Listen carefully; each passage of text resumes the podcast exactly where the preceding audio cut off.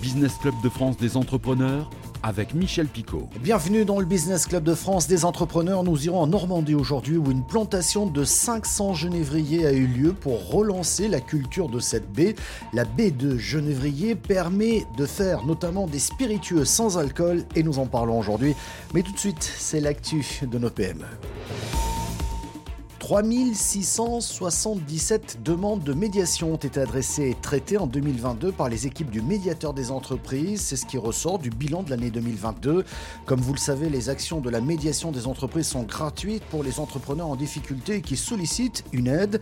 Nous noterons notamment qu'en 2022, le nombre de différents commerciaux entre entreprises est reparti à la hausse en raison notamment de l'envolée des prix de l'énergie.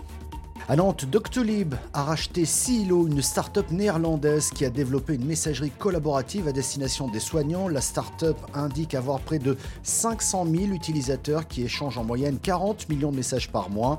Cette acquisition permettra à la licorne française de développer sa solution Doctolib Team qui simplifie les messages et l'interaction entre soignants. À Toulouse, le fabricant d'avions Aura Aero a annoncé la construction d'une grande usine d'avions pour fabriquer d'une part son petit biplace de voltige pour les écoles de pilotage, mais aussi des versions thermiques et électriques pour l'aviation privée. Déjà 100 exemplaires ont été commandés avant l'obtention même de leur certification qui devrait être délivrée cette année. Le fabricant prévoit aussi la construction d'un avion régional électrique de 19 places. Cet avion régional devrait être mis en service en 2027 et a déjà reçu 350 intentions d'achat. Allez, on va parler des genévriers. C'est un arbre ou plutôt un arbuste et ces baies sont utilisées notamment pour produire du gin. Donc effectivement, on en fait un alcool, mais la baie a aussi des vertus médicinales. Je crois même aussi qu'on peut l'utiliser en cuisine. Bonjour Valérie de Sutter, vous êtes la fondatrice de JNPR, qui est une marque française de spiritueux sans alcool. Le nom de JNPR vient de Juniper Berries, j'imagine, non? Exactement, exactement, ça veut dire baie de Genièvre. Et donc, on a enlevé les voyelles comme on a enlevé l'alcool, parce qu'on est une marque de spiritueux un peu particulier, puisqu'on fait des spiritueux sans alcool. Et notre ingrédient principal, notamment du premier produit qu'on a lancé, qui s'appelle Juniper numéro 1, est très majoritairement la baie de Genièvre, euh, d'où notre nom. Alors on va commencer par le début, si vous le voulez bien. Soyons honnêtes avec nous-mêmes, à quoi ressemble un genévrier? Pardon pour la naïveté de cette question, mais je l'assume complètement. En fait, c'est une baie, ça, ressemble, à une baie ronde. Euh, quand ça, pousse sur un arbuste qui ressemble à un petit pin, qui pique énormément. Euh, et en fait, quand ça pousse, c'est vert. Euh, et quand ça devient mûr, ça devient un peu violet noir, violacé noir. Et ce sont ces baies qu'on peut, qui sont comestibles pour une partie des genévriers, donc ce qu'on appelle les Juniperus communis. Et ce sont ces baies qu'on peut intégrer, comme vous le disiez, en cuisine, qu'on peut utiliser dans des alcools, notamment le plus connu étant gin, le gin, parce que c'est la baie euh, principale du gin, ou en tout cas c'est la baie essentielle pour faire un, gin. Ou nous, on, voilà, on a, on a un peu détourné l'usage pour en faire des spiritueux sans alcool. Euh, et enfin, je, je l'avais oublié, mais vous l'avez mentionné, parce que ça a aussi des propriétés médicinales assez fortes. D'ailleurs, c'est une baie qui a été utilisée depuis des siècles.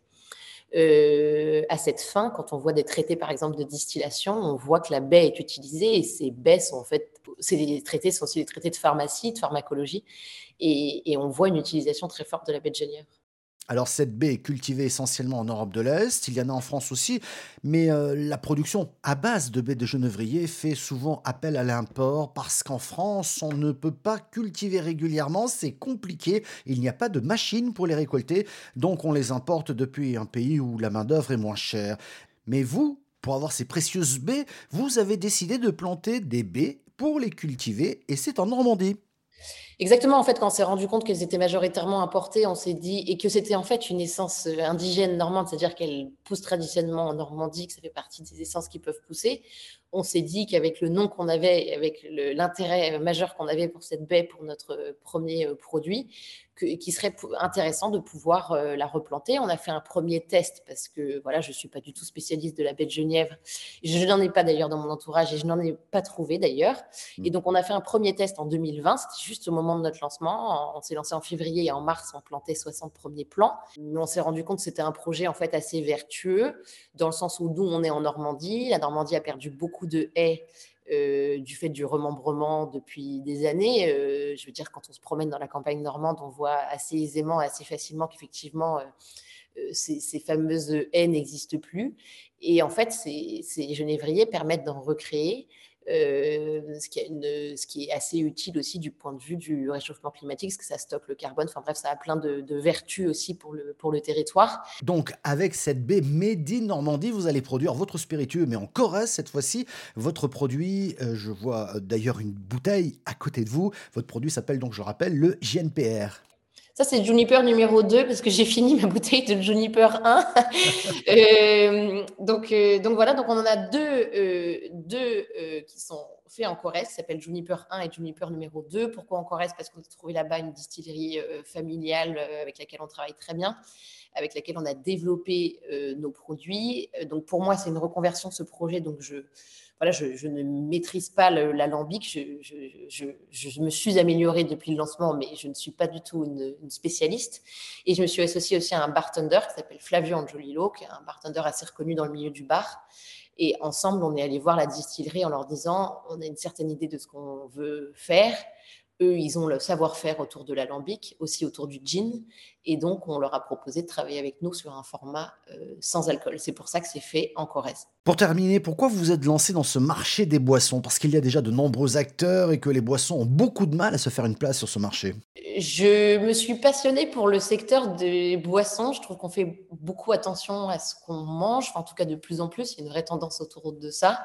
Et je trouvais qu'au moment de l'apéritif, en fait, on abandonnait un peu vite nos principes ou en tout cas les efforts qu'on faisait par ailleurs. Et qu'en fait, on manquait de choix. C'est-à-dire que si on voulait faire attention au moment de l'apéritif, pas simplement au sujet de l'alcool ou du, mais aussi par exemple du sucre ou de la provenance des ingrédients. Euh, enfin voilà, tous ces sujets-là étaient un peu euh, négligés euh, au moment de l'apéritif. Et donc, je me suis dit qu'il manquait quelque, quelque chose. je suis allée aux États-Unis. En fait, j'ai découvert des, tendances dans le milieu de la boisson assez fortes qui m'ont beaucoup plu. Alors, euh, il y a beaucoup d'excès aux États-Unis, c'est pas du tout un modèle de. Enfin, je veux dire, j'aspire pas. Voilà, mais en fait, ça m'a ouvert les yeux sur. En fait, ce qui effectivement, sur, dans le domaine des boissons, on pouvait aussi avoir d'autres choses, d'autres propositions. Euh, au moment de l'apéritif, euh, moi j'ai trois enfants, j'ai eu des jumeaux, j'ai pas, pas toujours envie d'alcool et quand j'en avais pas envie, en fait, le choix était très limité. Et donc, le déclencheur, ça a été ça. Ça a été les États-Unis où je me suis dit, en fait, il y a quand même beaucoup de choses qui sont possibles et c'est un peu nous qui nous limitons. Voilà, l'offre était très limitée, mais il fallait, fallait recréer quelque chose. Et pour finir, nous allons parler de la fibre optique Made in Limoges. Et vous allez voir dans ce reportage que la fibre optique permet de faire bien plus que le transport d'Internet, du téléphone ou encore de la télévision. Un reportage de cette à Limoges. Parce que la fibre optique ne sert pas qu'à acheminer la télévision et l'Internet à la maison, il est utile de faire un tour des ressources en recherche, formation et entreprise à Limoges. Quand on parle de photonique, on parle de la science de la lumière. On va étudier le photon et ses propriétés. À contrario de l'électronique, on va étudier l'électron. La photonique au national, et ça représente à peu près 1000 entreprises. Il y a 4-5 grands pôles d'activité nationaux. Il y a bien sûr Paris, le plateau de Saclay. Il y a la Bretagne autour de Lannion. Il y a Grenoble. Et il y a la Nouvelle-Aquitaine. Et dans la Nouvelle-Aquitaine, on va dire qu'on a dans la photonique des domaines d'excellence ça concerne le laser et ça concerne aussi la fibre optique. C'est comme ça, pas autrement.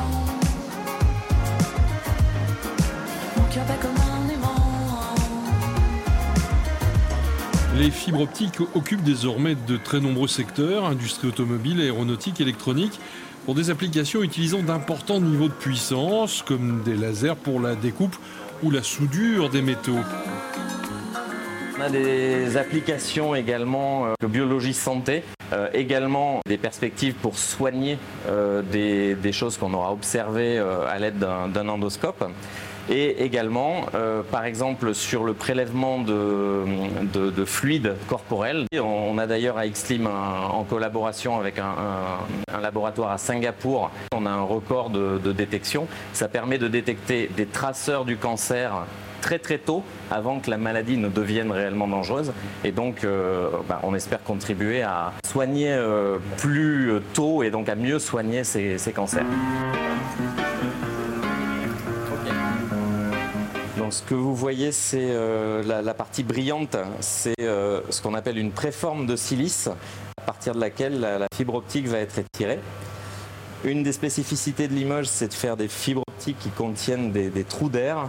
Donc vous voyez sur la partie haute, ici, qu'il y a deux tubes qui arrivent et qui vont nous permettre de contrôler les, pressions et le vide à l'intérieur de, notre euh, future fibre optique. La, gaine qui est là, on a les trous et le cœur qui est là. Et c'est les trous qui confinent la lumière dans le, dans le, cœur. Et il faut une bonne, géométrie, une bonne taille pour pouvoir le confinement qu'on qu'on veut avoir et les propriétés et, euh, on les a à peu près. La fibre optique, c'est quelque chose de vraiment différenciant à Limoges. On a euh, à la fois la recherche fondamentale, on a aussi les entreprises qui sont nées de cette recherche-là. Il y a une entreprise qui s'appelle Glow Photonics qui maintenant va commercialiser des produits à partir de, de ce savoir-faire fibre optique. Et on est vraiment dans l'innovation. On n'est pas dans la fibre télécom classique. On est dans des fibres très spécifiques utilisées dans des chaînes laser très haute puissance. La très haute puissance, on la trouve aussi dans une future arme laser permettant d'abattre un ou plusieurs drones hostiles. Nous, on va euh, s'occuper de la partie optique, photonique. On va monter le laser à partir des fibres optiques.